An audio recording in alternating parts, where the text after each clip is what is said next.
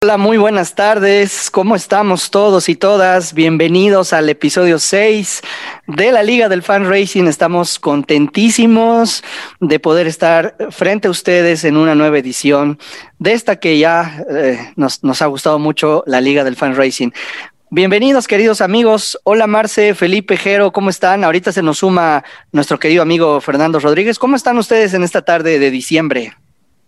Hola, Fer. Hola, Felipe, hola. Jerónimo, ¿cómo están? Muy bien, acá desde Colombia ya finalizando el año con muchas ganas de celebrar Navidad, eh, en campañas de Navidad en todas las organizaciones, pero muy bien, aquí vamos.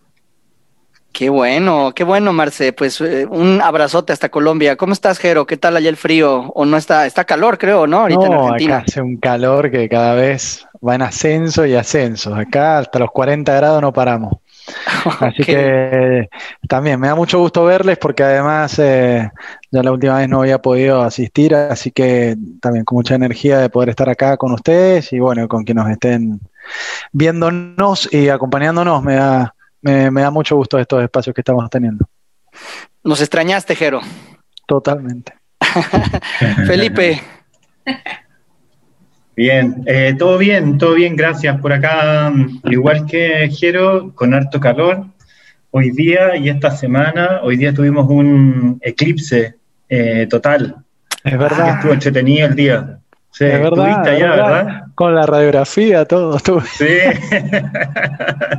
estuvo bueno el eclipse. Nada, pues, bueno. eh, terminando el año, rico, eh, año con muchas cosas, pero bien interesante. Y sobre todo esto, eh, que es entretenido estar con los amigos acá conversando.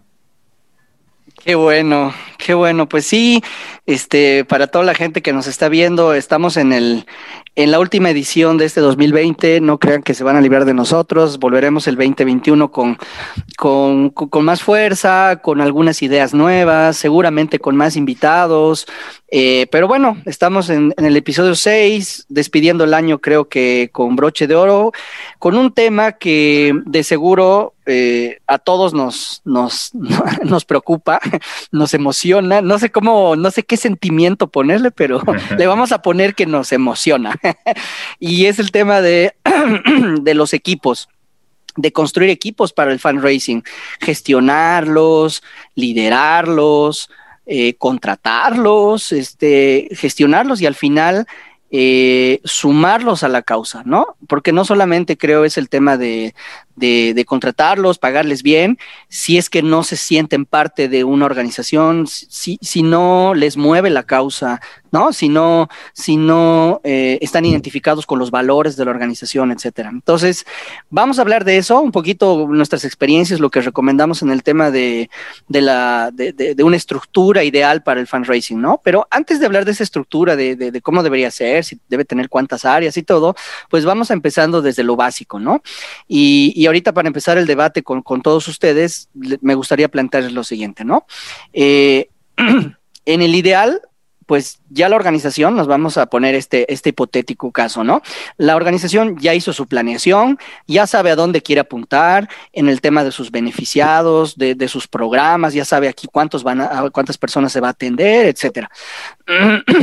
El siguiente paso fue cuánto dinero necesito para eso, ¿no? ¿Cuánto tengo que recaudar para lograr esos objetivos grandes de la organización? Necesito la cantidad de X. Perfecto, ya sabemos cuánto en dinero. Y hasta tal vez ya tenemos el plan de fundraising, tal vez hasta ya tenemos el plan de comunicación. Esta va a ser mi estrategia, donantes individuales, voy a tener cooperación internacional, corporates, etcétera, etcétera. Ahora, el paso lógico debería ser con qué estructura, con qué personas, con qué profesionales voy a hacer realidad, ¿no? Voy a hacer realidad este, eh, ese plan de, recaudación de fondos. Entonces, eh, pues les voy a empezar a hacer así unas preguntas, pero creo que eh, son importantes que al final nosotros las vayamos respondiendo. En ese sentido, la primera pregunta que me viene a la mente para ustedes es si ya sabemos que tenemos una estructura que debe responder a ese plan, primera pregunta. ¿Quién es Debo... Primera pregunta, ¿quién es Carlos? seguramente que es Fernando Rodríguez, pero con la cuenta de Carlos. ahorita, ahorita, ahorita ah, va a aparecer. Alguien, tocó el timbre, ¿no es cierto? sí. Eh, Carlos, digo, Fernando. Eh, no. Este. Remove. Ok. Vamos a sacar a Carlos de ahí. Y ya está. Listo. quito, em, Fernando. Entonces, a ver, una de las primeras preguntas que viene en este caso, imagínense que ya está el plan. Mi pregunta sería a ustedes, ahora, miro a mi estructura que tengo y digo, ah, bueno, voy a adaptar el plan a la gente que yo tengo. ¿Estaría bien decir eso? O este plan que yo tengo, las estrategias delineadas para alcanzar los objetivos, miro y digo, esta es la estructura que corresponde o debo hacer algunos cambios o adapto a las personas que tengo el plan. ¿Qué, qué, opinan, digamos, sobre esa primera fase inicial que pasa mucho, ¿ah? Que pasa mucho y decir, no, no, con lo que tengo, a ver cómo lo logro, ¿no? Uy, sí, has tocado un tema súper común y es que muchas organizaciones con, la misma, con el mismo equipo quieren hacer cosas diferentes. O sea, tienen una nueva estrategia, tienen una meta más alta, tienen una nueva estrategia de fundraising, nos daban fondos, probablemente lo hacían. Por ejemplo, las organizaciones empiezan mucho a recaudar fondos con eventos o donaciones de una sola vez y se quieren pasar a donantes recurrentes y piensan, piensan en, digamos, en crecer la estrategia, pero eh, cuando piensan en el equipo, sienten que la misma persona de comunicaciones puede responder a esto, la misma persona que hacía los eventos puede responder a esto, el mismo equipo financiero va a poder cobrar esto, el mismo equipo que hace bases de datos va a poder hacer el registro de los donantes. Y yo creo que ese es el primer reto que tenemos como organizaciones y es y es cuando nos inventemos una estrategia y cuando que hagamos una nueva planeación y cuando tengamos unas metas distintas y unos nortes diferentes, pues tenemos que ir un poquito más atrás y saber exactamente cuál es el recurso humano que necesito, el, eh, la inversión que voy a, en la inversión que voy a poner, también debo invertir en, en ese, en ese equipo en ese recurso humano necesario. Eso se oye muy bonito y, es el ideal, yo sé que no pasa siempre, y no pasa siempre porque cuando uno está, digamos, volcado a recaudar, a recaudar fondos no es porque le esté sobrando el recurso, ¿no? No, necesariamente. Entonces, eh, tiene que ser una transición. Así, así considero yo que debería arrancar las organizaciones, haciendo una transición.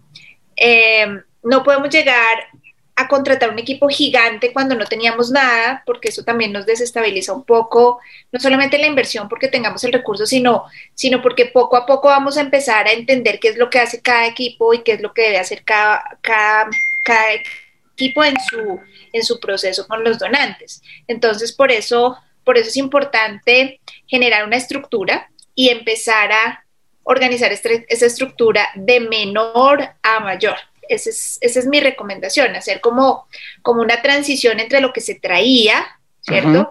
Para los equipos es muy difícil entender que le pongan a hacer más cosas sabiendo que ya tiene unas a cargo, ¿sí? Pero entonces ahora, además de esto, vas a hacer esto y vas a hacer esto. Eso es súper importante tenerlo claro con los equipos y y, saber hasta dónde es el límite de funciones que podemos, que podemos asignarle, porque si no eso va a colapsar y lo que empiezo es atraer personas que ayuden a apagar incendios y no personas que tengan una, una función.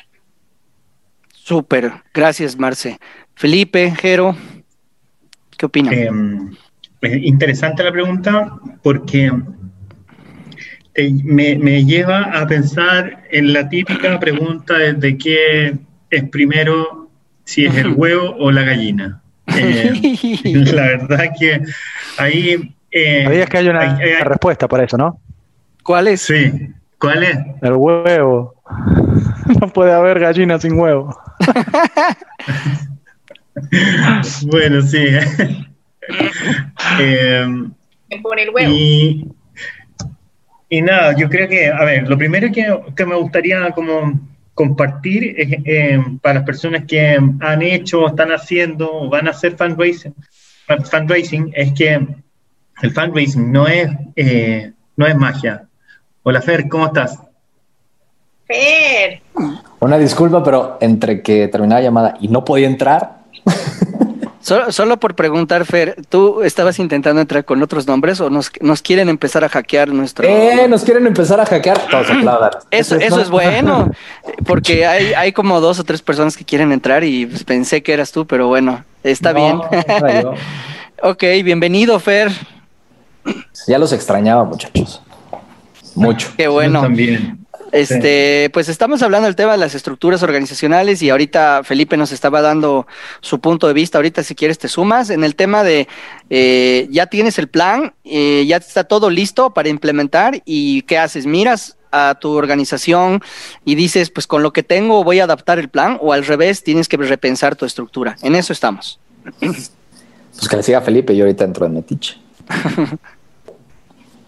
Entonces, claro, lo que, lo que me parecía ahí eh, importante decir que eh, para quienes están haciendo, van a hacer o, hicieron fundraising, em, sabrán que eh, el hacer fundraising no es, no es hacer magia, digamos se puede hacer lo que se puede hacer. No es que alguien te va a decir, por ser el mejor consultor del mundo, el mejor fundraiser del mundo, necesito recaudar 5 millones de dólares o 3 millones de dólares o para organizaciones más pequeñas, no sé, 200 mil dólares este año y hazlo. Ese es el desafío. La verdad es que esto es el resultado de una construcción larga que tiene que ver con capacidades, con posicionamiento, con relacionamiento de stakeholders y una serie de otras cosas que terminan en la recaudación. Entonces, cuando hablamos del plan, y, para ir a la pregunta ahora de Fer y para, el punto del huevo y la gallina, porque ya se me estaba olvidando ese punto, es, que, es que si llegamos al punto de hacerlo del plan, y después preguntarnos con qué equipo vamos a hacer eso, partimos mal. Porque básicamente tenemos que ver qué jugadores tenemos en la cancha, ¿verdad? Y en base a esos jugadores, armar tu partido. No podemos tratar de armar un partido ideal y de pensar que le vamos a ganar a Alemania y después ver que nos faltan todos los jugadores clave. Entonces, y que tenemos que contratarlo, y le damos, preguntamos al, al, y, al, director deportivo que necesitamos financiamiento para eso, y va a decir, ¿de dónde sacaste eso que yo tengo financiamiento? Entonces, tenemos que partir al revés. ¿Qué tenemos? ¿Qué recursos adicionales podemos contar? Y en base a eso, que va a estar disponible y que va a haber un compromiso de la organización, plantar tu equipo. Y en base a ese equipo, ver las mejores estrategia para poder recaudar fondos. Entonces, por eso digo que eh, me parece que está al revés para mí la cosa. Son los recursos, es el equipo y es lo que podemos hacer. A veces no se va a poder hacer todo lo que se espera, pero bueno, es mejor ser sincero y es mejor ser cauto que vender humo, porque eso realmente nos lleva, lleva muy lejos. Súper. Eh, Jero, ¿Qué opinas? Eh, tengo poco para agregar a lo de Felipe, solamente ratificar esto de que evidentemente ahí es, el huevo por donde se empieza, ¿no? Estoy, eh, sí, estoy plenamente de acuerdo, me, gusta mucho esta analogía de, con el deporte, ¿no? Yo, yo siempre comparo las organizaciones con seres vivos, pero con el, con el deporte o con los equipos da exactamente lo mismo, ¿no? Es como, bueno, un poco siguiendo en esta lógica, pensar ganar la continental o ganar una copa eh, solamente con un plan que está hecho en un papel cuando vos no tenés conciencia de, cuál es tu punto de partida. Así que eh, plenamente de acuerdo de que esa es la forma en que, en que se arranca. Primero sabemos cuáles son, tenemos que reconocer muy bien eh, nuestros recursos, ¿no? Y en función de eso, construir una estrategia que incluya a las personas. Y acá, acá tal vez lo único que puedo agregar es algo que, tal vez seguramente vamos a ir desarrollando más, eh, pero, pero diferente a cualquier otro recurso, eh, en realidad estamos acá en algo realmente distintivo, que son las personas, ¿no? Eh, y lo digo desde un punto de vista si quieren, eh, biológico, por la complejidad racional, por toda esta cuestión, em, pero sobre todo porque em, es eh, es, es, realmente difícil poder congeniar con todas las variables que tiene una, una organización para poder construir un objetivo, un objetivo conjunto, ¿no? Entonces, ahí es en donde empieza a trabajar en realidad otras cuestiones que tienen que ver con la dinámica, ¿no? Que es en donde creo que vamos a tener que ir profundizando, ¿no? Cómo juegan los jugadores dentro de la cancha para que nosotros podamos lograr eh, nuestros objetivos. Ok, ok, Fer. Híjole, yo sí lo veo como, o sea, y más con la analogía del deporte, pues el fundraising es un deporte de, mucho contacto. O sea, no es un, deporte que estés individual, que estés tal vez de un lado de una red, no. O sea, necesitas cuidar a tu equipo, necesitas ver qué habilidades tiene tu equipo y por dónde tienes que hacerlo más fuerte. O sea, no nos, ha tocado a todos. Habilidades distintas en distintas organizaciones, con distintos colaboradores, y de pronto hay algo que cojea. Entonces ahí es donde uno tiene que hacerlo más fuerte. Bien decía Felipe, o sea, vender humo es complicadísimo. Decir, sí, sí, me puedo ir a enfrentar a una Alemania sabiendo que no traes tal vez delanteros y una defensa muy baja, pues no es opción. Y puedes tener una media increíble. Si lo ponemos a nivel, si quieres, fútbol americano, puedes tener un equipo defensivo brutal, y lo único que va a hacer es contener, no vas a poder avanzar. Entonces hay que ver cuáles son esas fortalezas y en ese deporte, porque aparte te digo es de mucho contacto, vienen de pronto otras organizaciones, vienen otras estrategias, vienen campañas o causas que pueden llamar más la atención. Mm, puede ser que el momento en el país o en el planeta no sea el óptimo para lo que tú traes. Eh, no es una prioridad o se convierte tal vez en prioridad y era algo secundario hace unos meses. Hay que saber leer muy bien qué es lo que tienes en ese tablero o en esa cancha, cómo está conformado este equipo, quiénes son tus cracks y cómo hacer que esos cracks jalen a los demás, porque también esa es la otra. Poner atención nada más en uno y darle nada más juego nada más a uno hace que a nivel interno el equipo juegue individual, no juegan en equipo. Entonces, por más estructura que tengas, si no tienes trabajo con cada uno de ellos, tu estrategia puede ser impecable, puedes tener unas metas alcanzables. Y si nada más estás atendiendo a uno y no tienes a los demás, entonces no hay equipo. O sea, esa parte de estructura es básica. Gracias, Fer. Este, híjole, yo, yo soy un poquito más, yo soy un poquito más drástico y, voy a jugar como medio abogado del diablo acá. Eh, y digo por pura experiencia, que yo vi hace, hace unos como cinco años, cuatro años atrás, ¿no? Donde, ya saben, eh, tú entras como, como líder del área eh, con unas metas, por ahí ustedes decían, ¿no? Cinco, o sea, piensan que es magia, ¿no? Y entonces te dicen tantos millones en un año, ¿no? Y a veces hasta aceptas el reto, dices, va, ¿no? Me, me, te la compro, ¿no? Te la compro que puedo ese reto, ¿no? O sea, yo sé que puedo. Y resulta que tú como director eh, o responsable armas el plan, armas las estrategias y eso implica un esfuerzo entre las personas que supuestamente tú cuentas, ¿no? O sea, todo el equipo de comunicación, el equipo de fundraising y dices, ok, eh, supuestamente si están aquí, llevan muchos años, lo vamos a lograr. Y voy a usar una palabra antes de ponernos en vivo que les estaba comentando hoy a todos. Y resulta que a veces, cuando quieres dar el siguiente paso, ir al siguiente nivel dar el siguiente paso en un tema de, las estrategias, a veces, en esa experiencia que les digo, pareciera que el enemigo está adentro, ¿no? O sea, como si el como si no fuera complicado el mercado del fundraising, porque en mercados, por ejemplo, como aquí en México, donde hay muchísimas organizaciones, Fer no me va a dejar mentir, en México hay más de 40 mil organizaciones de la sociedad civil eh, establecidas y organizaciones gigantescas y están luchando por los fondos y con face to face y todo, ahí debería ser el lugar donde deberíamos estar luchando con estrategias, con, ¿no? Pero resulta que a veces el diseño que te mandan, perdón, pero es cualquier cosa, ¿no? No está bien diseñado, no hay un, una estrategia de contenido. Por el otro lado, eh, pues no te liberan los contratos, que no sé qué. Entonces, eh, yo sí creo que a veces esa, esa estructura básica con la que cuentas no tiene el ancho de banda. O sea, lamentablemente a veces tú quieres ganar la Champions, como ustedes dijeron, y a veces te planteas ese objetivo, e, esa meta grande, y a veces vas a tener que cambiar mitad del equipo para lograr la Champions. ¿Sí me entienden? Es decir, no creo que esté mal replantearte la estructura, porque si tú adaptas todas tus ambiciones a lo que tienes, ¿qué tal si eso que tienes no te ha funcionado los últimos 20 años, no? O sea, todavía no sigues teniendo personas que quieren hacer el eventito, sigues personas que solo quieren hacer voluntariado, sigues teniendo personas que ni siquiera han entendido un poquito lo que es la mercadotecnia digital o no analizan los datos. Entonces, sí, sí creo que también una parte, eh, y es una responsabilidad, digamos, de las personas que lideran los equipos de fundraising, es que vean el ancho de banda que tienen las personas que actualmente están. Y si no, ¿para qué perder más tiempo? Y creo que eh, hay que pensar en una reestructuración.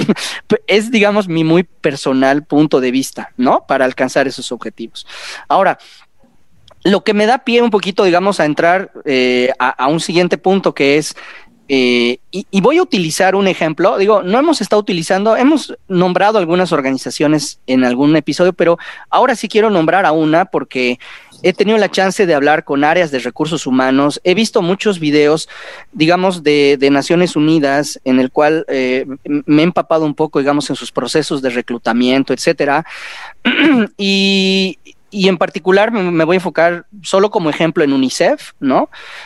que ellos tienen en el ADN, digamos, del reclutamiento del personal me voy a enfocar en fundraising, de las demás áreas que tienen muchísimas no lo sé, que debe ser igual, pero en el área de fundraising, UNICEF tiene una premisa muy puntual y es contar con lo mejor del mercado en los países donde ellos estén, ¿no? Ahora, no estoy diciendo que así sea. Afortunadamente, los amigos que yo tengo que trabajan en UNICEF, amigos y amigas, considero que son de los mejores que hay, de los mejores que hay. Pero ellos tienen una premisa de que solo van a contratar lo mejor del mercado, lo mejor de lo mejor del mercado en el país que estén, ¿no? Y entonces, con ese ejemplo, un poquito preguntarles a ustedes, al momento de eh, ya empezar a armar mi estructura, o, digamos empezar a contratar, Marce decía, vamos de lo pequeño a lo grande, ya me toca contratar una persona más, dos más, o reestructurar, o lo que sea. Eh, ¿Qué opinan ustedes en el tema de qué profesional escoger para nuestras áreas de fundraising.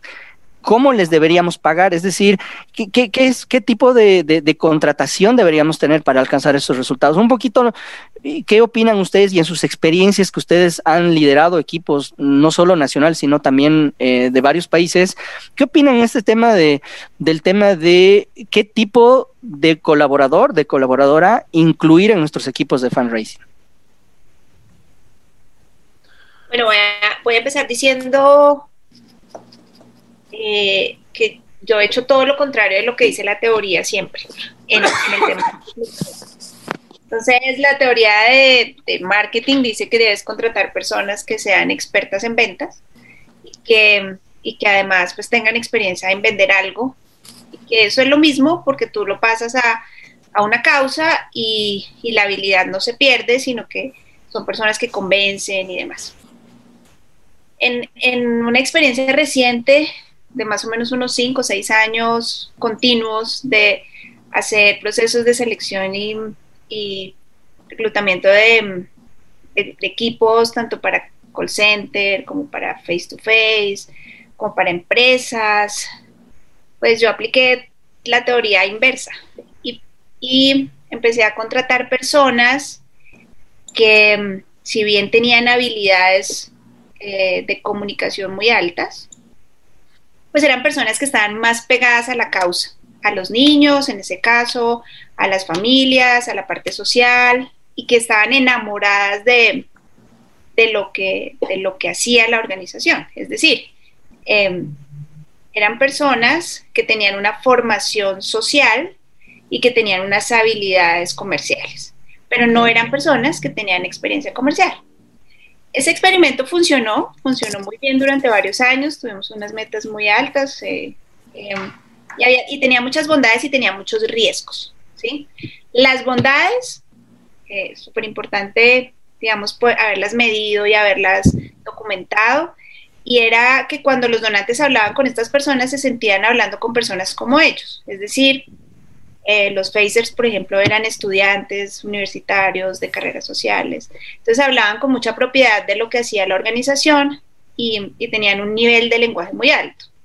Y las personas que hablaban por teléfono también podían contestar preguntas que les hacían las, una campaña, por ejemplo, de abuso sexual, les, hacían preguntas, les contaban casos y, y, había mucha cercanía y era lo que los donantes percibían como personas muy preparadas, ¿sí? Sin que nosotros las hubiéramos preparado a ese nivel, sino porque traían una, una formación específica. Los riesgos, bueno, y ventajas, digamos, en cuanto a la carrera que ellos podían hacer dentro de la organización. Eh, muchos de las personas, muchas de las personas que empezaron en el contact center, pues hoy son profesionales de la organización en, en, el, en el campo, en, en, su profesión, se graduaron y demás, y pudieron hacer realmente un, un, un escalamiento durante su carrera en la organización. ¿Los riesgos cuáles son? Los riesgos son que la persona no esté buscando ese trabajo, sino esté buscando un trabajo social y que ese mm. sea, digamos, como su, su espacio para entrar a la organización de alguna manera y que no cumpla las metas, sino cumpla los resultados, porque lo que está buscando es otra cosa. Entonces, hay que ser muy agudos en el momento de la selección y en la primera parte del desempeño para saber si efectivamente esta persona va a dar el rendimiento y las metas que estamos esperando. Eh, con, todo lo demás que trae, pero que esté pues enfocado en ese momento en, en esa parte. E, esa es una, es un ejemplo. Gracias. Por ahí ustedes muchachos que han liderado equipos, eh, han contratado ustedes a muchísima gente, ¿ah? Mm. Mira, en, en esto quisiera partir diciendo que una mala contratación, eh, no porque sea una mala persona o un mal profesional, sino porque no es la persona idónea para el cargo. Por lo bajo, por lo bajo te va a hacer perder un año, si es que no es un año y medio de trabajo. Entre que levantaste un proceso, capacitaste, que la persona estuvo, se fue, y las decisiones no son rápidas, viene otro proceso y otra capacitación. entonces, si contrataste mal, es un error de los peores. Eh, porque el tiempo vale plata y las metas no se postergan. Sí. Bueno, entonces, dicho eso, otras cosas que, que me parecen importantes para la contratación, eh, más bien como desde el punto de vista global del equipo, es entender por un lado que para volver a lo del fútbol, que es donde nos podemos manejar mejor en el idioma, es que un equipo no podemos tener puros Messi. Eh, un equipo con puros Messi no funciona, porque son personas que tienen su dinámica y quieren estar presentes y tienen habilidades y lo saben y, quieren que el resto juegue para ellos, pero en realidad todos quieren que jueguen para ellos. Entonces, tiene que haber un equilibrio sano desde quienes tienen un perfil de goleador, quienes asisten y quienes están atrás, básicamente cuidando que no nos metan los goles. Eh, y eso, si bien puede sonar como un comentario muy light, es clave, porque cuando tenemos puros Messi, eh, los conflictos al interior de una organización o un área van a salir muy rápido. Y, es difícil que se puedan cambiar porque son parte de la identidad de cada persona. Eh, ahora, por, por, por otro, otro de los puntos estratégicos que en mi caso, el que lo he visto, me parece fundamental, es mantener un equilibrio de género. Y digo esto porque la combinación entre hombres y mujeres trabajando en conjunto de manera balanceada es fantástica. Es fantástica. Eh, y hay ocasiones en donde hay puros hombres o hay puras mujeres y funciona bien también. Pero hay otras oportunidades cuando esta balanza está más cargada hacia un lado que hacia otro, eh, no genera muchas eh, espirales positivas, sino que empiezan a haber, digamos, dificultades. yo creo en ese balance y, profundamente. Yo creo que esa, esa forma de trabajar entre equipos que están conformados de mujeres y hombres eh, funciona muy bien. Y, lo último que quiero decir es que hay que ser honestos con quien estamos conversando eh, y hay que ser honestos con los recursos que tenemos y lo que podemos contratar, ¿verdad? Pues queremos contratar lo mejor del mercado, pero no le podemos pagar lo mejor del mercado. Eh, y esa persona tiene que saberlo, tiene que saberlo y también tiene que entender y tenemos que decirle de cuál podrían ser sus proyecciones dentro de la organización, tanto profesionales como de eh, de, digamos, de ingresos propios, de salario. ¿Por qué? Porque si no lo hacemos, puede ser que al cabo de dos años las expectativas que tenía de crecer, de aumentar los ingresos, porque todos vivimos de algo, no se van a cumplir y esa persona va a empezar a mirar hacia el lado y nos va a ocurrir lo que suele pasar. Entonces, yo prefiero ser honesto con lo que podemos entregar hacia dónde se puede llegar y las oportunidades de desarrollo antes de vernos con esas desilusiones en el camino. Eso. Gracias, Jero. Jero, digo, Felipe. Jero, tú también has eh, pues, liderado gente de varios países, has contratado. Eh, ¿qué, qué, qué, opinión tienes en este punto? Eh, me gusta mucho, me, cuelgo un poquito de la línea que, se viene hablando, porque creo que, se va sintiendo bien conectada y me, tomo mucho esto de la honestidad. Eh, no sé si les pasa o han tenido esta experiencia, ¿no? De en las entrevistas hacer preguntas que no son honestas, ¿no? Como que hay que encontrarle una vuelta a la pregunta para que te responda lo que querés que te responda sin decir lo que querés decir. Una cosa extrañísima, absolutamente eh, inútil. Y, por eso me, encanta este punto, ¿no? De la honestidad, porque al final de cuentas. Eh, se trata de una relación la que se quiere construir. Entonces, si empezamos así, si, si la, la conversación desde el principio no tiene esta característica de ser honesta, de ser franca, de entender cuáles son las expectativas y las posibilidades de un lado y también las del otro, entonces, bueno, ya la relación va a empezar así, eh, coja, naturalmente coja. Entonces ya van a empezar los ruidos, ya después, obviamente, el tiempo va a ir acomodando esa relación y, esos ruidos van a ser eh, seguramente un producto, producto de todo este después de desgaste de tiempo, de energía eh, que, hablaba también eh, Felipe. Por eso, por eso ah, ahí mm, Ahí hay, un punto que para mí es fundamental que tiene que ver esto con la paridad, ¿no? De alguna manera que tenemos que poder encontrar en la construcción de, cualquier equipo. Vos, vos ponías eh, vos ponías este ejemplo UNICEF y,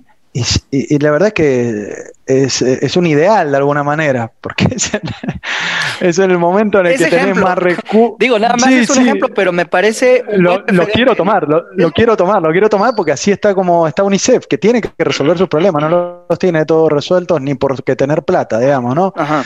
Eh, eh, estamos también el otro 80% o 90% del mundo, eh, bueno, Felipe va a conocer bien a Bielsa, armando el equipo con lo que se tiene. No, entonces, eh, a mí me gusta mucho pensar en, bueno, en función de, en, en función de las posibilidades que tenemos, de los recursos, pero también de los objetivos compartidos que podamos tener, de la cultura que podamos construir. Mm. Eh, es que podemos armar algo colectivo, ¿no? Y es ahí donde yo me meto un poco más eh, en lo filosófico detrás de todo esto, detrás de las contrataciones, detrás de las estructuras, ¿no? En donde yo creo que, eh, y, en lo que se refería además Marce, ¿no? Eh, en esta cuestión que tiene que ser transversal a todas las personas, que tiene que ver con los valores compartidos, ¿no? En de poder construir a mí, a a mi gusto, digamos, eh, los proyectos más sostenibles, eh, aquellos en los cuales eh, las personas nos parecemos lo más posibles, no en términos aptitudinales, sino en términos actitudinales, ¿no? Y es ahí donde yo siento que donde está o puede estar la mayor inteligencia que tenemos nosotros cuando seleccionamos a alguien, ¿no? Entender y percibir que hay una persona que engaja con lo que es más importante, que es el grupo que hoy está armado, la cultura que querés construir, ese objetivo que estás viendo de largo plazo, que lo pueda visualizar también esta persona, y no tanto por ahí, como decía Marce también, eh, lo, lo, aptitudinal, lo, lo, técnico, que finalmente, más temprano que tarde, se termina, se termina tomando, ¿no? Se termina captando finalmente. Gracias, Jero. Fer, Híjole, yo me cuelgo un poquito a los tres y, y va en función de dos momentos diferentes. O sea, tenemos este escenario ideal en el que uno puede ir armando su equipo, porque ya estás dentro de la organización, ya estás en la planeación y ya estás visionando qué, qué perfil es el que necesitas. Ahí digamos que tú crees que tienes el control sobre esa contratación, ¿no? Y es donde viene un tema de actitud, necesitas entender al otro y está el otro momento. Este ejemplo que ponías de cuando tú entras y ya hay un equipo armado. Mm. O sea, tú eres el que llega, tú eres el nuevo, tienes personas igual que van a estar a tu cargo. Y ese es el punto en donde creo yo que ambos momentos convergen en uno. Quienes están o quienes van a estar están por ocasión o por vocación, ¿no? Hay quien de pronto fue el único que agarró de, chamba, de trabajo en ese momento y está en la organización porque no ha conseguido nada más. Y entender esa parte, también viendo como persona cómo le puedes ayudar tampoco dándole una patada de ya te vas y no me sirves porque no eres lo que yo traigo como equipo ideal. Ver cómo lo puedes trabajar para ver si hay alguna manera de, de tener esas fortalezas y esas aptitudes que tiene con una actitud distinta. Dos, el propósito mi propósito es uno, el propósito de los que están adentro puede ser parecido o hay cachitos del propósito de cada uno que nos hace estar ahí. Y ese es el punto en común en donde ya seas tú el capitán del equipo o seas parte de ese equipo porque tienes a otro capitán y te está llevando a ese nuevo equipo en una posición estratégica, ¿cuál es el propósito? ¿Quieres ganar la copa? ¿Quieres ganar el primer partido? Pues ¿O primero quieres aprender cómo trabaja ese equipo y ver cómo los vas a jalar, porque también es importante. De pronto cuando llegas, tú eres una imposición en esa organización. Y quienes te están contratando, tal vez como lo hace UNICEF, te dice, tú eres el crack, tú eres lo mejor de lo mejor. Y eso que tanto le puede bajar la moral a ese equipo, porque no subieron a alguien de adentro, están trayendo a alguien de afuera. Entonces es jugar con esa parte y es donde viene la pertinencia si somos pertinentes en las soluciones que proponemos, en el cómo nos comunicamos, cómo vamos haciendo que ese equipo se vea más robusto, aunque ya existía, es de pronto donde vemos las fortalezas de unos y de otros y vemos que tal vez esa persona está ahí porque no ha tenido nada más, pero no le han dado oportunidad de crecer, porque lo tenían haciendo lo mismo, lo mismo, lo mismo. Tal vez esta persona que te, te dio un diseño horrible es muy bueno programando todo lo que tiene que ver en función de los datos en esa parte digital, no diseñándolo. Entonces es donde tienes que ver cuál es el perfil, cuál es la pertinencia de su solución y si el propósito empata con el tuyo. Y es donde esta reconfiguración de esos equipos se vuelven interesantes. O sea, quienes saben de fútbol, hay quien te dice, tú eres un centro natural, no eres defensa. O tú eres un medio natural, no eres un volante. O sea, es como esa experiencia tal vez que tú traes te hace ver, híjole, es que este no está aquí, necesita moverse un poquito más acá y ahora sí, se convierte en el crack del equipo. O sea, reposicionar, creo yo. Digo, podría funcionar, no necesariamente en todos los casos, pero creo que sí podría funcionar, ¿no? Eh, antes de que me olvide, así unos, unos resúmenes de lo que han ido hablando, me, voy a quedar con algo que por ahí dijo Marce, que lo quisiera resaltar para todos, creo que estamos de acuerdo, no pulpos humanos, ¿no? O sea, no pensemos que una persona tiene que hacer donantes individuales, empresas, no pulpos humanos, no le carguemos a una persona en sus estructuras, por favor, directores generales, consejos directivos, no piensen que una persona puede ser un pulpo, porque si no, no van a tener los resultados adecuados. Y me, me gusta lo de la equidad de género, eh, que haya, digamos, un balance. Ese también quisiera dejarlo como una gran conclusión, porque eh, a veces lo que pasa, a mí, en mi experiencia en particular de, todo lo que llevo haciendo fan racing 16 años, eh, me ha tocado siempre, siempre el 95% de mis trabajos que ha habido el 90% mujeres y 10% hombres, ¿no? Eh, se ve mucho este tema en el tercer sector, pero creo que un, buen equilibrio debería ser el punto al cual deberíamos apostarle, ¿no? Eh, un eh, equilibrio. les quiero hacer una pregunta rápida, esta creo que no necesita mucho debate, nada más sí, no, porque, a ver, para hacer así un quick respuesta, porque todavía me enfrento a, organizaciones que creen que así debería ser, pero les pregunto rápido, ¿pagarle a un profesional de fan racing por comisión? Sí, no. Fernando dice no. No. Marce. Yo digo, yo digo no, hay que tener un salario básico, pero sí hay que motivarlos con una variable. Perfecto, pero, pero no. O sea, o sea 100% quiero decir eh, variable. Eh, Felipe. Eh, no te puedo decir ni sí ni no. está bien. él es sabio, vale, él es sabio. Se vale. no, se vale. Me, ha tocado así, en general no, en general no, parto por ahí, en general no, pero me ha tocado oportunidades donde una organización dice, ¿sabes qué? Tenemos que sacar adelante una campaña, no tengo el presupuesto para pagarte eh, esa cantidad de horas que uno requiere, entonces te propongo esto fijo y esto en base a un variable X. Pero hay un fijo. Hay un fijo, pero ah, hay un fijo y hay un variable, pero básicamente por, la, por las restricciones de la organización. Perfecto creo que todos de acuerdo. Eh, este también que sea otro mensaje que lanzamos, donde eh, al final los fan racers somos profesionales, somos gente que, es un trabajo, es una profesión y, y, solo trabajar 100% por comisión, eh, creemos que en nuestra experiencia en particular no es lo adecuado. Y ya lo que dijo Marce y lo que dice Felipe, ya es un siguiente nivel, porque a mí también me ha tocado incluso trabajar en una organización donde se trabaja así, donde tienes tu, tu salario, digamos, tu salario y tienes un variable que es por logro de objetivos, ¿no? O sea, está muy bien medido, donde digamos, si tú cumples ciertas metas, pues tienes un bono variable. Eso ya puede ir variando, eso ya no es una regla necesariamente, pero creo que todos estamos de acuerdo que un fundraiser que cobre el 100% por comisión no es, eh, digamos, lo ideal, no debería pasar en este, en este momento. Eh, es ilegal en algunos países. Fer, eso, directamente. Ah, mira, qué bueno. Te digo porque... En Argentina no, no se puede tener esa, esa eso forma está de contratación. Eso está fantástico, eso está fantástico. aquí, digo, lamentablemente yo sí he visto aquí eh, que hay todavía organizaciones que te ofrecen ese esquema y pues bueno. aquí en México no está regulado, pero por ejemplo en Estados Unidos, aquellos que son CFREs o ACFREs o son miembros de AFP o están dentro de alguna otra asociación, generalmente en, los códigos de ética que firman no pueden recibir un una comisión sobre lo procurado. Puedes tener un esquema de bono en función de tu sueldo, pero no del monto que estás procurando. El código de ética de Aedros, por ejemplo, rechaza cualquier tipo de, de, variable, digamos, no importa cuál sea.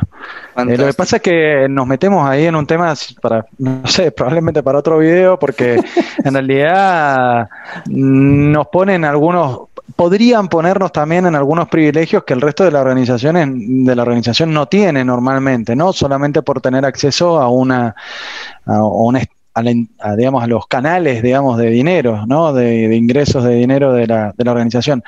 Así que es un debate bien largo, probablemente que, que, pueda ser muy enriquecido con gente que haya estudiado más el tema y que haya estado en los debates también más de los orígenes del fundraising.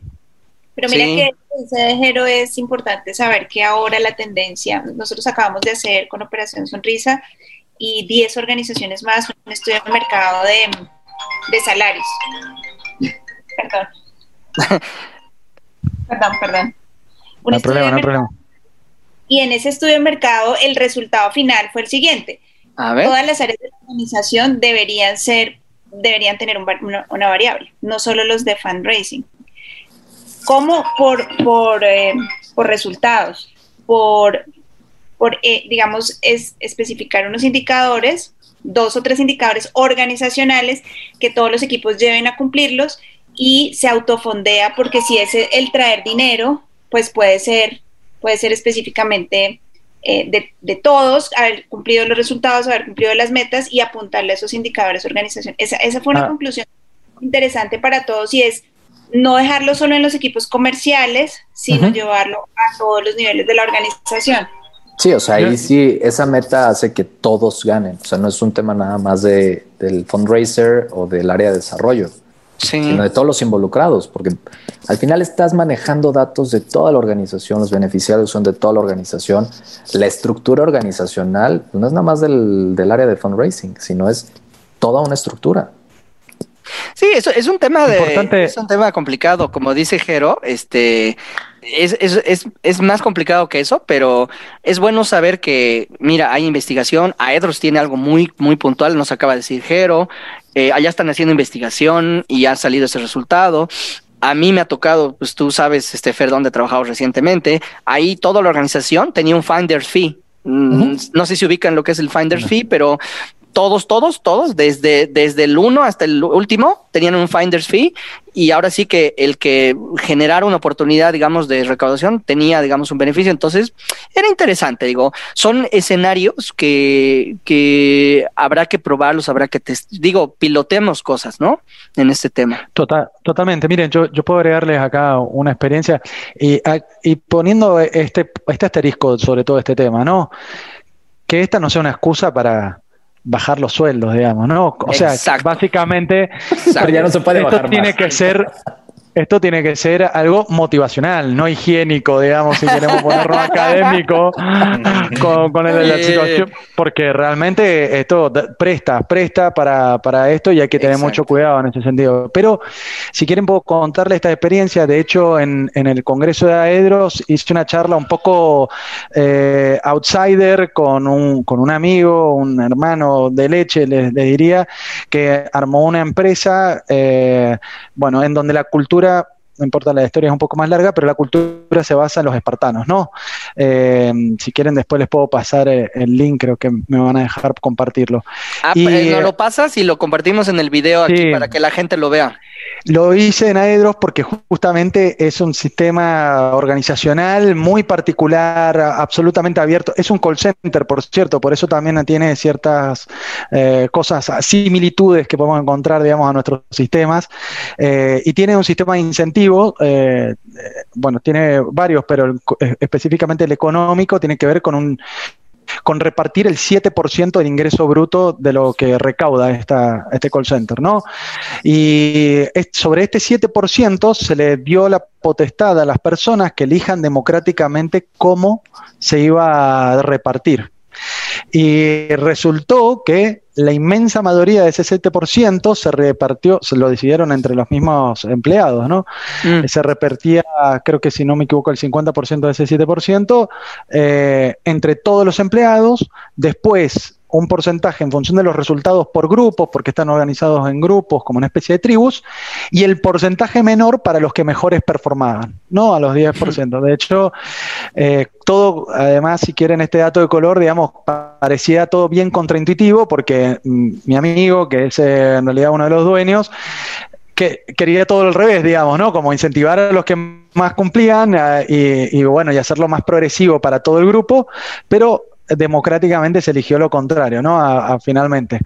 Eh, cuento, cuento todo esto porque vale, vale el punto de discutir y charlar de cómo podemos hacer nuestras organizaciones eh, mejores y encontrar incentivos para lograrlo, ¿no? Eh, pero bueno, cuidado con lo higiénico.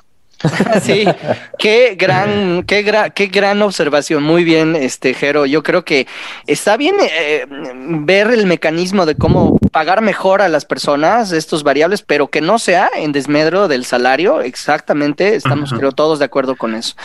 Disculpa, Fer. Yo ah, dale, dale, dale, adelante. Quería tomar un punto que mencionaba Jero, eh, que es en realidad en relación no al sueldo.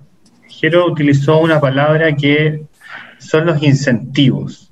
Y, y, a mí me pasó cuando trabajé hace años atrás en el mundo corporativo en Hewlett Packard, eh, tuve que estar eh, cercano a un comité que analizó los paquetes de beneficios. Eh, y los paquetes de beneficios eran importantes. Eh, y finalmente, en, en, una medición de la satisfacción respecto de esos paquetes de beneficios, logramos darnos cuenta de que había un porcentaje de la población de la empresa que estaba situado sobre los 40 años en adelante, que mm. efectivamente los apreciaba. Y esos paquetes eran, tenían directa relación con un costo. Pero cuando nos acercábamos hacia las personas que tenían 20 años, 30 años hacia abajo, ellos no apreciaban ese paquete de beneficios y muy por el contrario, eh, les hubiera gustado y expresaban que les hubiera gustado tener eh, un paquete de beneficios en cosas que no tenían un, un, digamos, una igualdad económica. Eh, flexibilidad laboral, mm. vacaciones, posibilidad de ausentarse por X razón, el postnatal más largo, y, y, eso es un paquete de beneficios, digamos, mucho más liviano y de mayor satisfacción para las personas. Entonces, para mí, y por eso quise hacer, eh, digamos, este comentario, eh, porque un empleado no está en una organización solamente por la plata, está por el dinero, si es que le permite comprar lo básico y, satisfacer, eh, por mantener una vida equilibrada. Y en, tercer lugar, creo yo, por el orgullo y el compromiso de la causa en la cual está involucrado. Entonces, em, solo eso quería decir que me pareció súper relevante para sacar lo del empleado del tema de los números. Gracias, muy relevante, ¿ah? muy, muy relevante el punto. Y em, uno de los grandes problemas que, que tienen los equipos de fan racing, creo que todos lo hemos experimentado, es el tema de la rotación del personal, ¿no? En niveles directivos y en mandos medios, incluso mandos más abajo. ¿Qué significa esto? Que estamos queriendo implementar una estrategia, con todo lo que dijo Felipe, que a veces uno nos tardamos en armar el, un año, a veces y medio, si perdemos en una equivocación, pero imagínense que al final lo armamos y la gente se nos va, ¿no? Y se nos va y se nos va y se nos va. Hay una alta rotación en el continente en temas de personas que trabajan en el área de, de fundraising. Entonces, ¿Cómo ustedes solucionarían este problema? Digamos, el tema que, que, no se vayan. ¿Cómo hacemos que las personas se queden, que estén motivadas, eh, de paso enfocadas al resultado, que sean innovadoras, pero que no se vayan? ¿Qué, qué les ha funcionado a ustedes? Dejarlas ir. ¿Sí? Claro, depende mucho de la de una cosa que, es, que manejan los equipos y es la lealtad y la líder. Cuando los equipos se conforman, generalmente un líder conforma sus equipos, como decía Jero, gente muy parecida entre ellos. Eh, cuando un equipo llega a su, al, su más alto nivel de motivación y resultados, son amigos entre ellos y construyen relaciones muy fuertes. ¿sí? Solo basta con que se vaya uno, un gran líder del equipo, para que todo se vaya.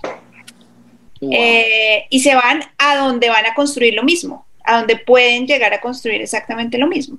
Entonces, es difícil, es difícil, eh, bueno, depende mucho del líder por un lado, depende mucho de la organización, obviamente del contexto donde se desempeñan y donde, y pues hay, hay una cantidad de eh, variables alrededor como el salario emocional, como la estabilidad, conocer muy bien a cada uno de los empleados y saber cuáles son sus motivaciones reales. Em, no sé, me funcionaba mucho el mediodía libre los viernes cada 15 días, funcionaba mucho el horario flexible, cosas que son intangibles al final eh, los días compensatorios por eventos, cosas, cosas, no sé, los que llegaban temprano se ganaban un almuerzo cualquier día y, cosas que, realmente les genera es eso, les genera es como capacidad de equipo, sentirse uno muy parecido al otro, eh, generar equilibrio, generar un, un, real trabajo colaborativo,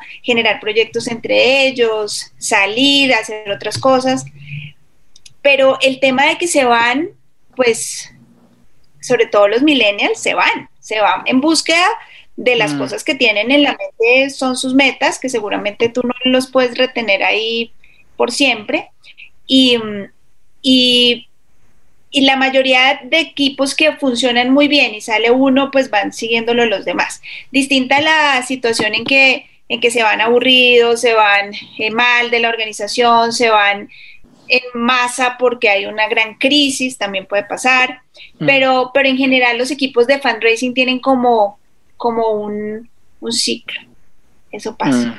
Un ciclo y ese ciclo hay que aprovechar el momento, el momentum de los equipos eh, para hacer las mejores estrategias y para lograr, digamos, los resultados ahí, porque casi que se acaba ese ciclo y toca volver a empezar. ¿Cuánto dirías que dura ese ciclo ah, en tu experiencia? Pues más o menos, más o menos cinco años es lo que un equipo lograría mantenerse, eh, digamos, cohesionado para hacer. Además que la tarea de fundraising es una tarea muy específica. Yo siempre digo muy desagradecida porque el, tema de recaudar fondos, pues, pues no, no, se, no se remunera igual que otras profesiones y demás. Eh, y además cuando no nos va bien, pues esto es, mm, eh, se castiga cuando no nos va bien. Em, cosa que no pasa con otras profesiones. Entonces, eh, sí, yo siento que, yo siento que los, que esos ciclos hay que vivirlos y hay que eh, entenderlos también dentro de las organizaciones. No es matemático, depende mucho de la situación que se esté viviendo y demás, pero no se te va a quedar un fundraiser. Eh, un fundraiser es ambicioso en su naturaleza también, en las cosas que quiere para su vida. Eh, ustedes conocen y entre nosotros sabemos, porque por ejemplo ya no estamos todos en la misma organización, eh, que siempre pues hay un, una meta más arriba o una meta más lejos o una meta más regional o una meta más global. Y, en fundraising existen todas estas oportunidades, así que, así que la gente quiere crecer y, se mueve y esa es, esa es la vida de los fundraisers, yo creo. Ok. Felipe, si quieres, este, antes de dar tu anuncio, ¿quieres comentar algo? No, no quería dar anuncio, simplemente quería despedirme, me tengo que ir ahora, tengo un compromiso y quería aprovechar de despedirme de, de, quienes estamos acá, de amigos, porque parece que, bueno, ya volvemos a juntarnos de vuelta el otro año, así que si no nos hablamos, desearle una felices fiesta, un buen término de año, Fer, que te mejores y nada, pues a todos los que están viendo, que tengan también un buen término de año y eh, que el 2021 se venga con todo. Así que eso, un abrazo grande. Gracias, Felipe. Abrazo, a Chile. Bye. Este, pues, gracias, Marce. Sí, es un tema, eh, a ver, no sé, Fer, eh, eh, Jero, ¿qué, qué, qué opinan, digamos, de este tema que es cómo mantener estos equipos motivados, cómo que no se vayan, hay mucha rotación, ¿qué, cómo lo, lo han ustedes manejado? Híjole, es que pues, depende de pronto porque se van. O sea, si hay unos que se van por un, tema genuinamente económico, porque de pronto sí tienen otras necesidades. Hay otros que se van por tal vez una causa que les está llamando más, que es donde te digo, tiene que ver de pronto el propósito y, esa pertinencia. ¿Qué me ha funcionado de pronto, si lo quieres ver así? Mm. Este, este jueguito que en algún momento vi, el, pues lo vi prácticamente en, una imagen, no es un meme, sino una fotografía, y traía el jefe con J y el jefe con G. Yo decía, ¿por qué? Pues, ¿cuál es la diferencia? ¿no? Y el jefe mm. con J es el todo se hace como yo digo cuando yo digo y esta estructura totalmente rígida. Y, el jefe con G es ese gestor de la felicidad. Y sí, tiene que ver con ese salario emocional y todo. Pero bien lo dice Marce. De pronto, como el, equipo se cohesiona, en el momento en que uno dice, me voy, empiezan a desperdigarse. Puede ser que se vayan a la misma organización, puede ser que se vayan a otra. Y sí tiene un ciclo. Y ese mismo ciclo de pronto es el cómo los mismos retos, pues ya no es un reto, es una meta económica que, ojo, no, no quiere decir que es una meta económica menor, pero de pronto el reto ya no es el mismo, ya no se sienten como con ese chip del inicio de estoy creando, son cosas nuevas, es una nueva campaña, sino se ciclan.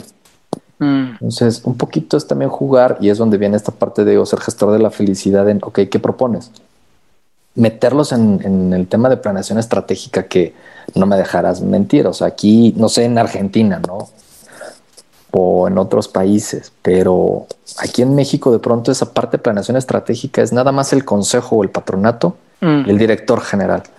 Oye, y los que están realmente todos los días allá afuera, ellos te pueden decir qué es, qué es lo que está pasando. Entonces, en esa co-creación que se puede dar a cierre de año para un arranque distinto al siguiente, desde ahí empiezas a empoderar los distintos. Ok.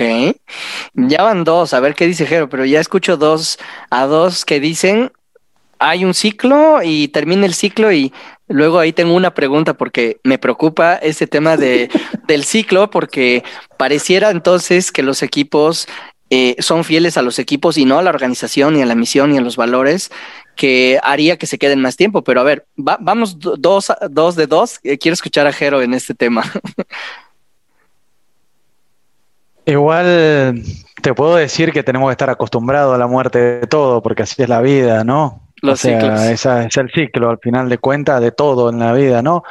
Pero sí es interesante eh, poner en perspectiva tal vez estos ciclos, ¿no? Hay cosas que son más sostenibles que otras, hay cosas que duran mucho más tiempo que otras, hay cosas que llevan millones de años evolucionando y otras que llevan poco tiempo, ¿no? Entonces, y en ese sentido sí creo que hay cosas para, para, para imitar.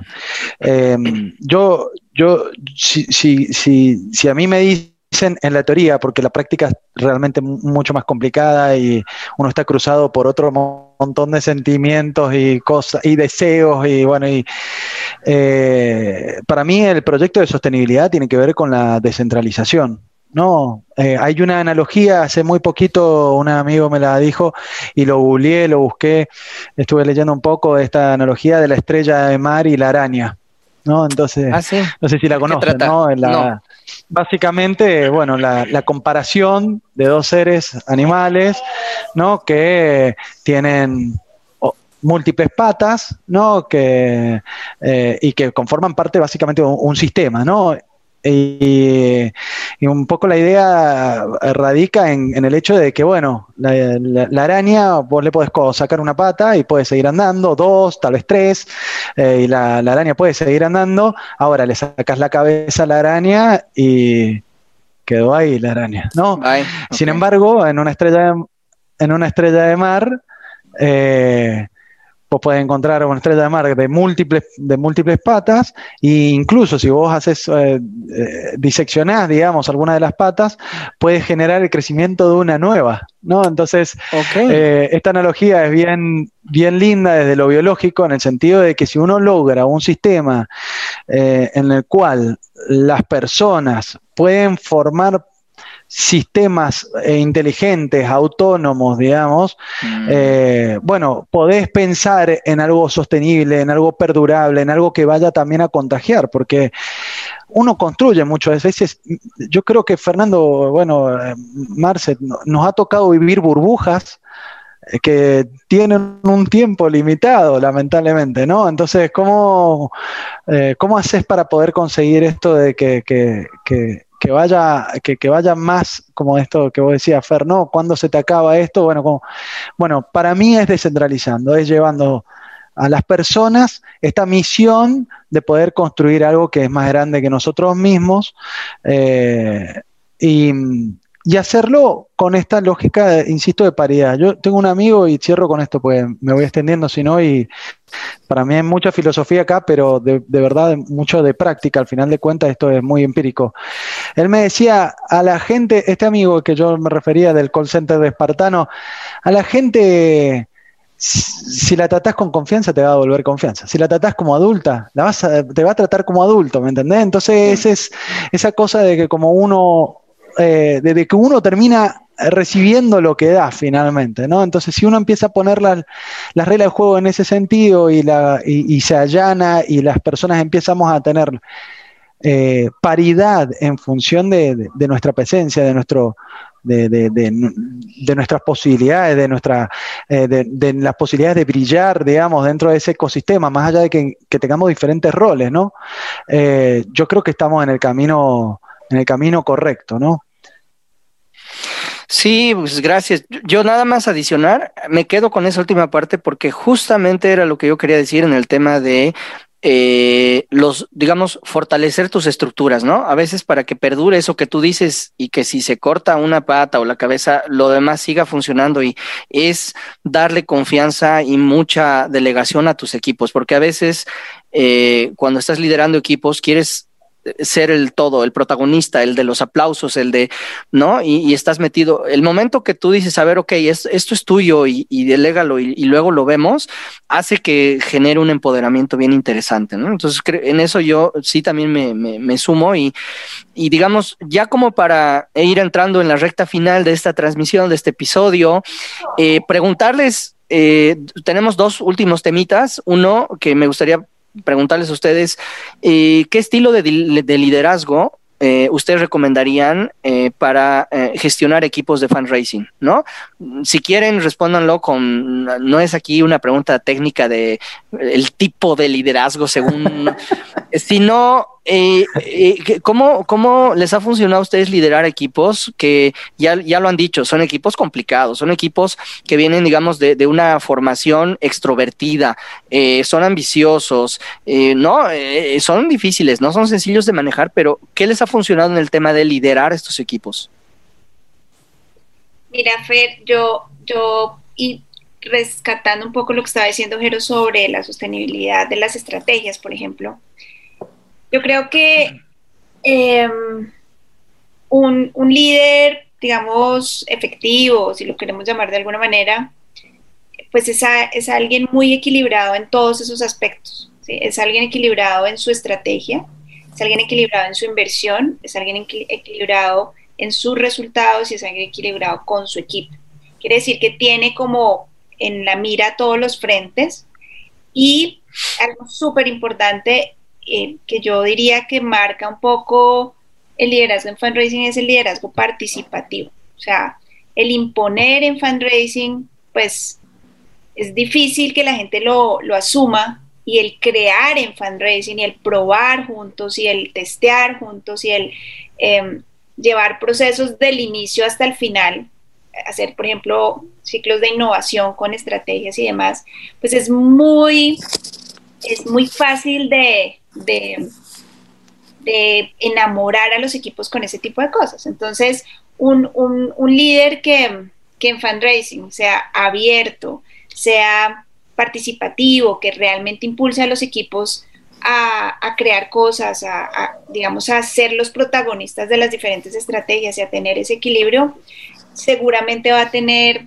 va a tener no solamente el respaldo del equipo, porque las ideas no son solo de esa persona, sino son de todo, de todo el mundo, em, y pues que se genera todo lo que más queremos, la confianza, se genera el respaldo, se genera, o sea, cuando tú le pides a un equipo que llegue a las 5 de la mañana un sábado a hacer un evento y todo el mundo llega a las 4 y media, ahí dices tú, estamos trabajando en equipo, o sea, somos capaces de hacer cualquier cosa en la vida.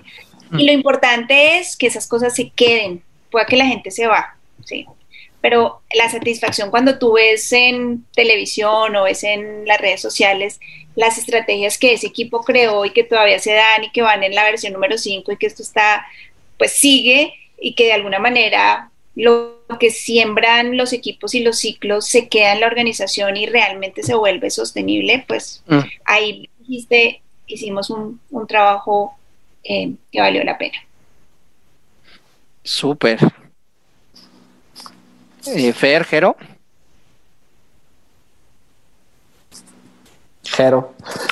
No sé, yo, yo es que me voy a, me voy a repetir, digamos, en alguna, en muchos sentidos. Eh, no, sé si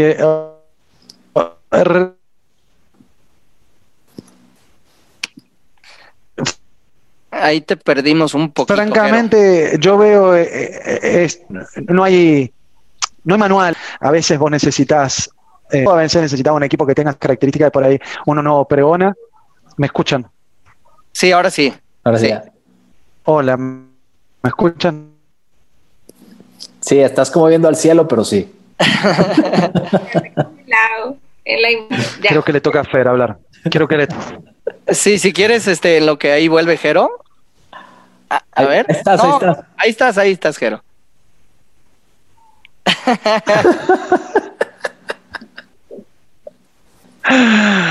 eh, no, yo, yo les decía básicamente que acá no hay, no hay manual, es muy difícil. Uno puede tener o yo, yo, yo tengo una cosmovisión, yo sé a dónde quiero llevar mis equipos, o los equipos que, pueda conformar, o los equipos en los que yo, yo quiero estar, digamos, eh, sé, sé probablemente las cosas que, sé cada vez más lo que no quiero, digamos, en ese sentido.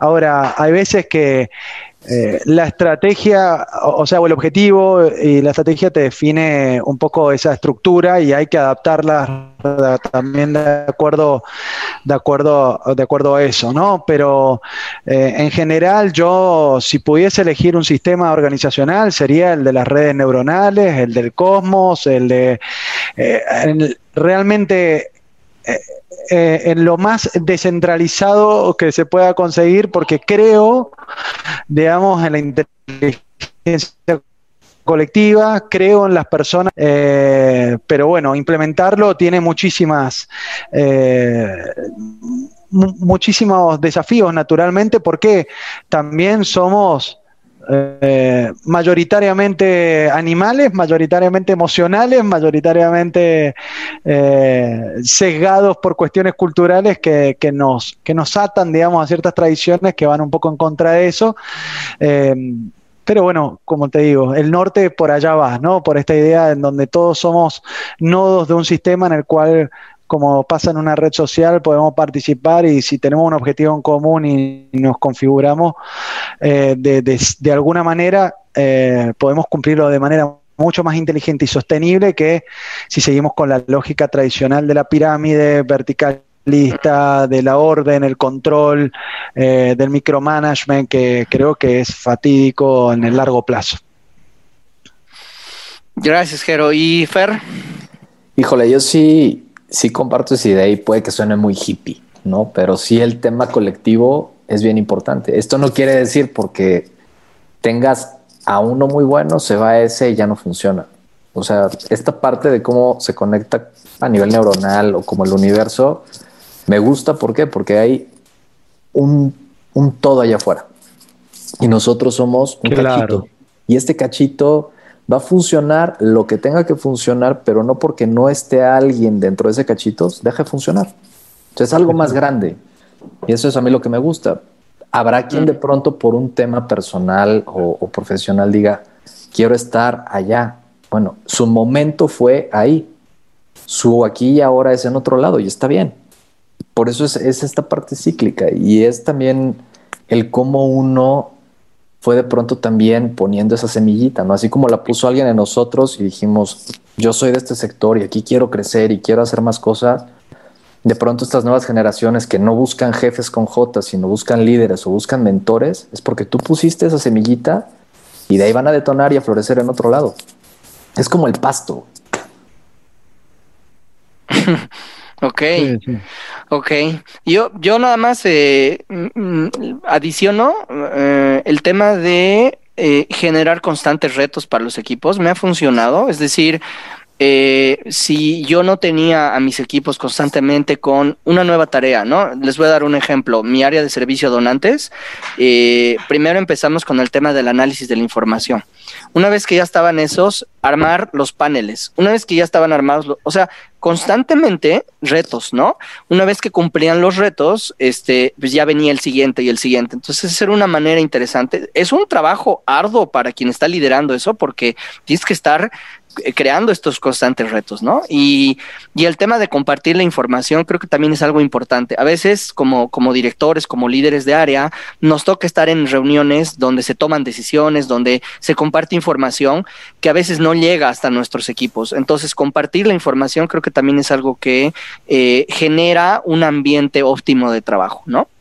Y bueno, ya eh, para cerrar, eh, ya para cerrar, eh, mis queridos amigos, lo último, sé que es un tema que va a depender de las organizaciones, de los presupuestos, a pesar de que hoy en día, de verdad que depende más de las ganas de realmente quererlo hacer que del presupuesto que tú tengas. Y quiero hablar para cerrar este tema de las estructuras, del tema de la capacitación.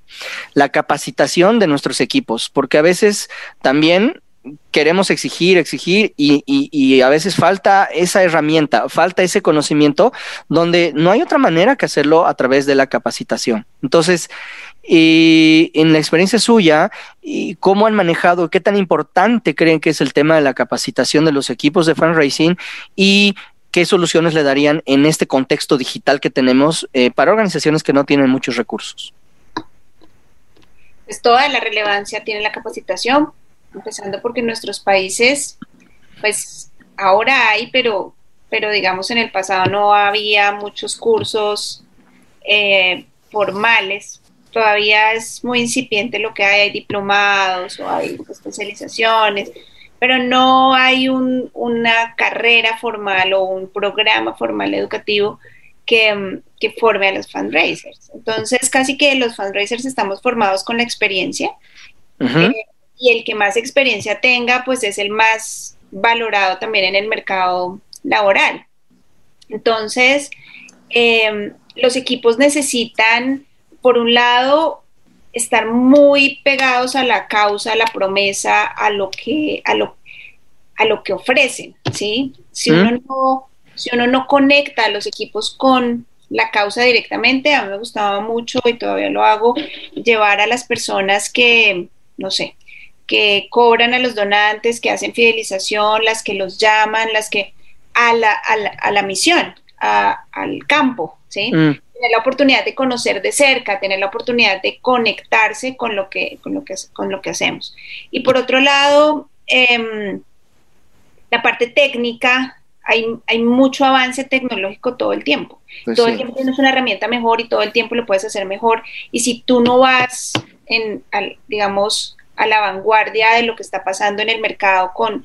Nosotros nos, nos pegamos mucho al mercado de las ventas y cogemos muchas herramientas del mercado de las ventas Em, y, del, y de la, del avance que tienen las herramientas para vender, para ofrecer, para comunicar y demás, pues creo que eso es muy importante que los equipos lo aprendan, eh, lo vivan, lo, lo, mastiquen, se lo lleven puesto y lo pongan en práctica. Y por último, em, participar también en, eh, digamos, en oportunidades académicas que sean de, que sean eh, de, alguna de las, de las de los temas que nosotros manejamos eh, y, e impulsar a las personas para que puedan, por ejemplo, ir a una conferencia internacional y traer nuevas experiencias, multiplicarlas con el equipo y volverse esos, esos motores de, formación a los equipos es, es muy importante. Miren, ahí está no solamente el éxito interno, la sostenibilidad, las estrategias exitosas, sino el crecimiento personal. ¿sí? Las personas en organizaciones pueden pasar cinco años y no aprender nada y salir igual, o pueden pasar cinco años y decir, cuando yo entré no sabía nada y ahora soy otra persona y ahora puedo aspirar a cosas más grandes y a liderar cosas más grandes. Entonces, es muy importante, es, es de, las, de las más importantes para motivar equipos, la capacitación. Bien, Marce, me encanta tu, tu ánimo y tu entusiasmo sobre la capacitación. Jero, ¿qué opinas?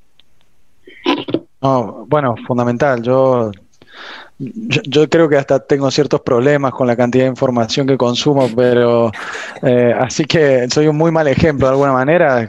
Cualquiera de este, bueno, yo me, abstengo de mandarles links constantemente, pero eh, yo creo que eh, parte tal vez está conectado con esto que decía Fer de andar conectando datos ¿no? Eh, bueno, hay un flujo también de información que tiene que ir, ir como fluyendo, sí, ¿no? A través de, la, de, la, de, la, de los equipos, de la organización.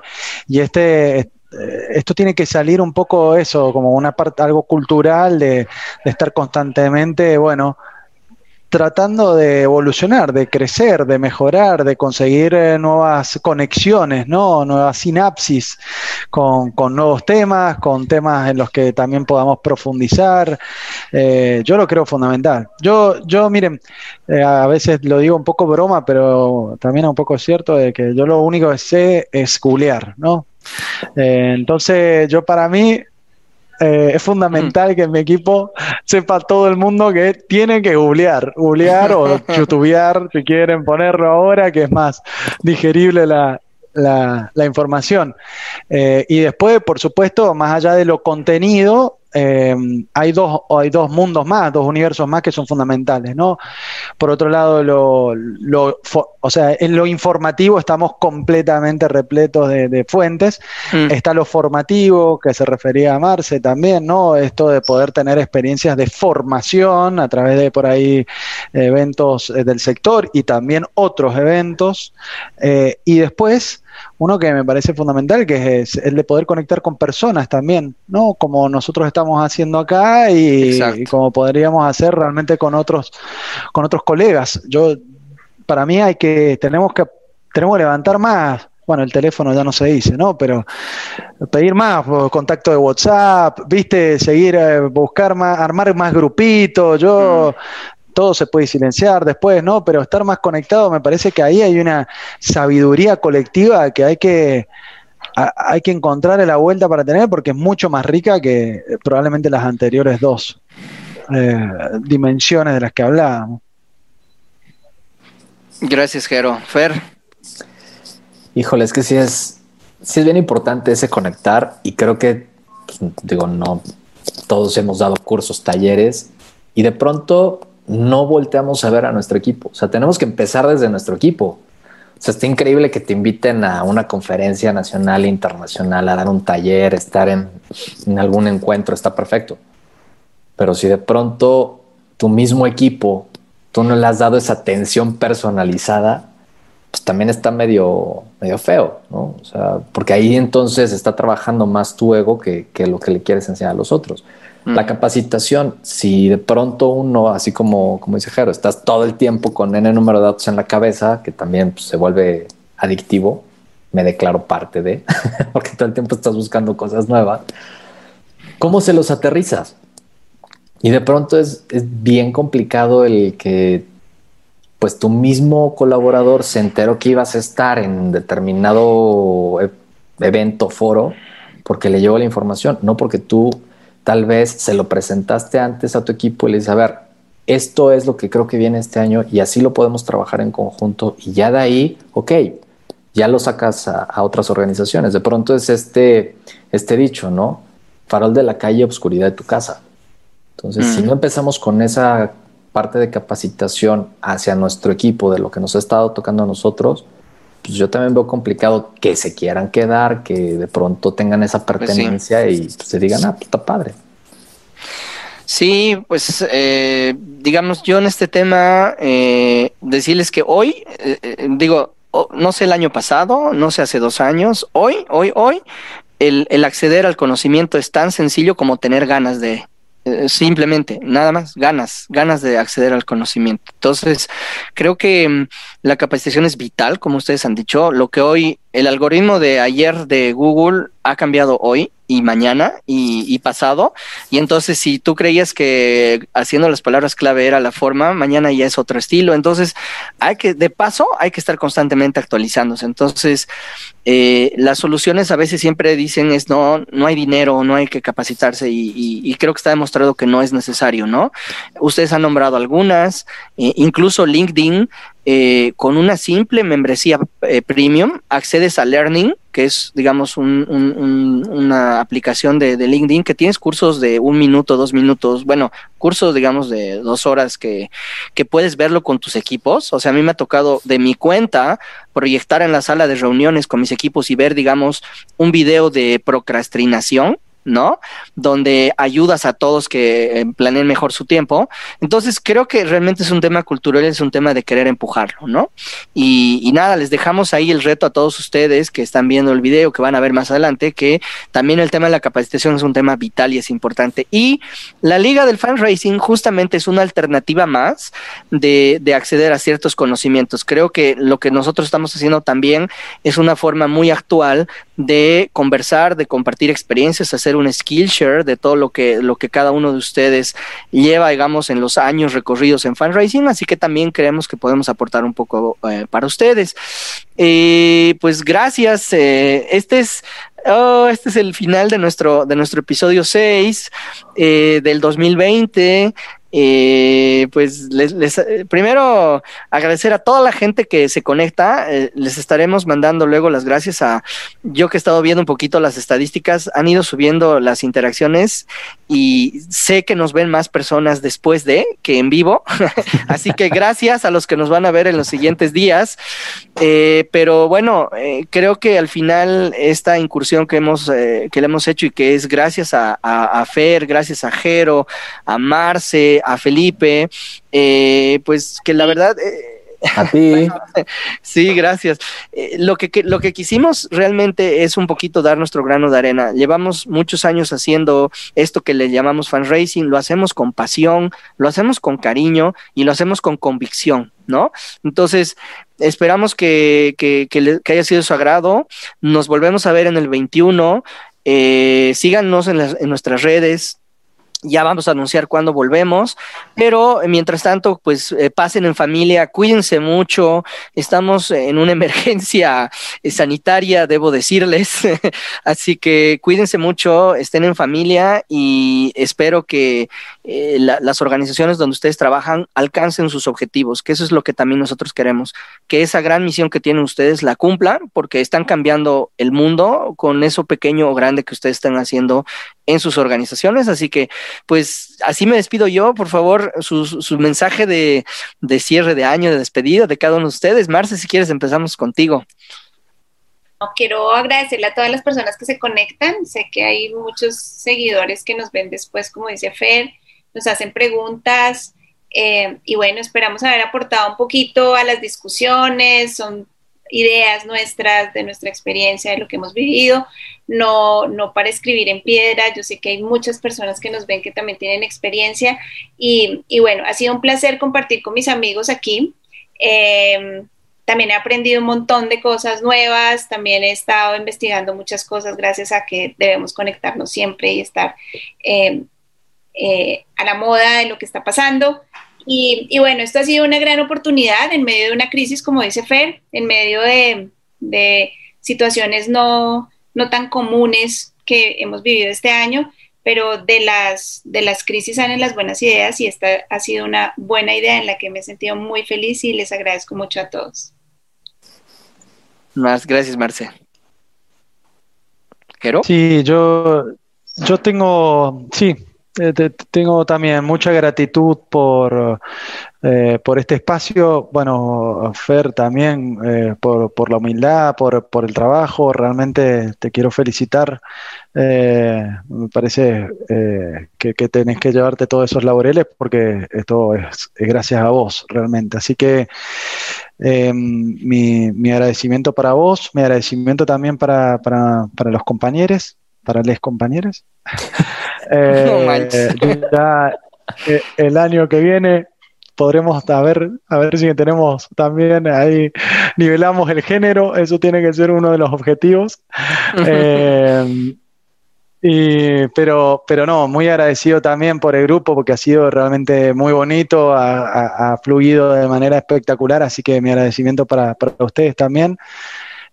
Y bueno, y para quienes nos están escuchando, quienes nos están ahí apoyando, quienes nos hacen preguntas, quienes han estado, eh, realmente uno tiene también solamente gratitud para estas personas que dedican parte de su tiempo, de su vida para escuchar, bueno, las experiencias nuestras.